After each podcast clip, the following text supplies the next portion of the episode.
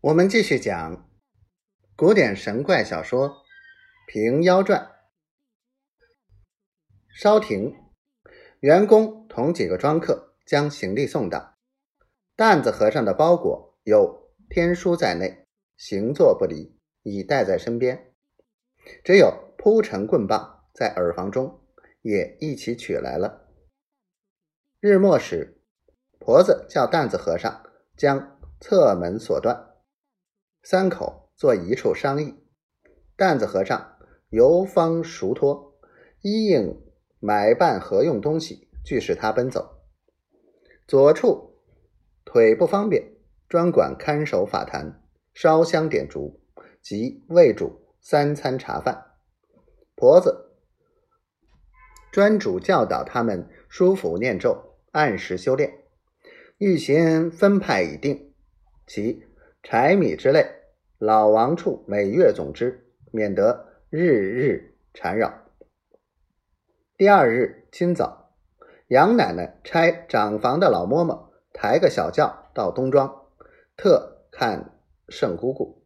敲门进来道：“奶奶闻知法卷同住，怕不方便，不好自来看的，叫老身多多致意。”婆子道：“足感奶奶挂念。”老嬷嬷看着瘸子笑道。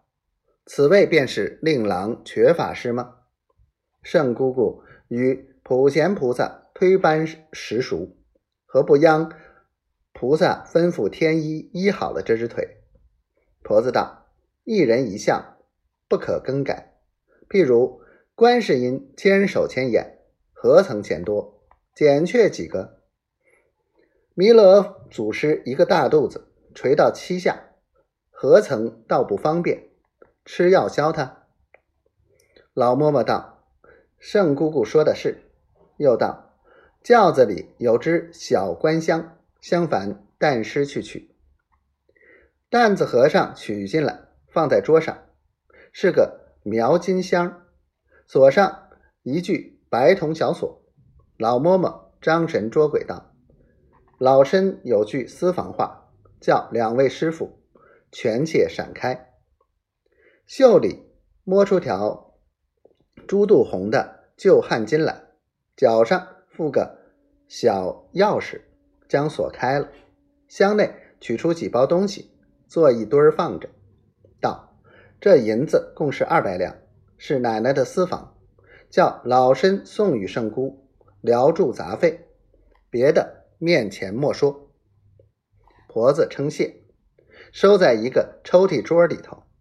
老嬷嬷又叮嘱道：“放在谨慎去处才好。”婆子道：“不妨事。”老嬷嬷道：“老身是推班小心的，莫怪多讲。”又道：“今后圣姑见普贤菩萨时，也替老身记个名。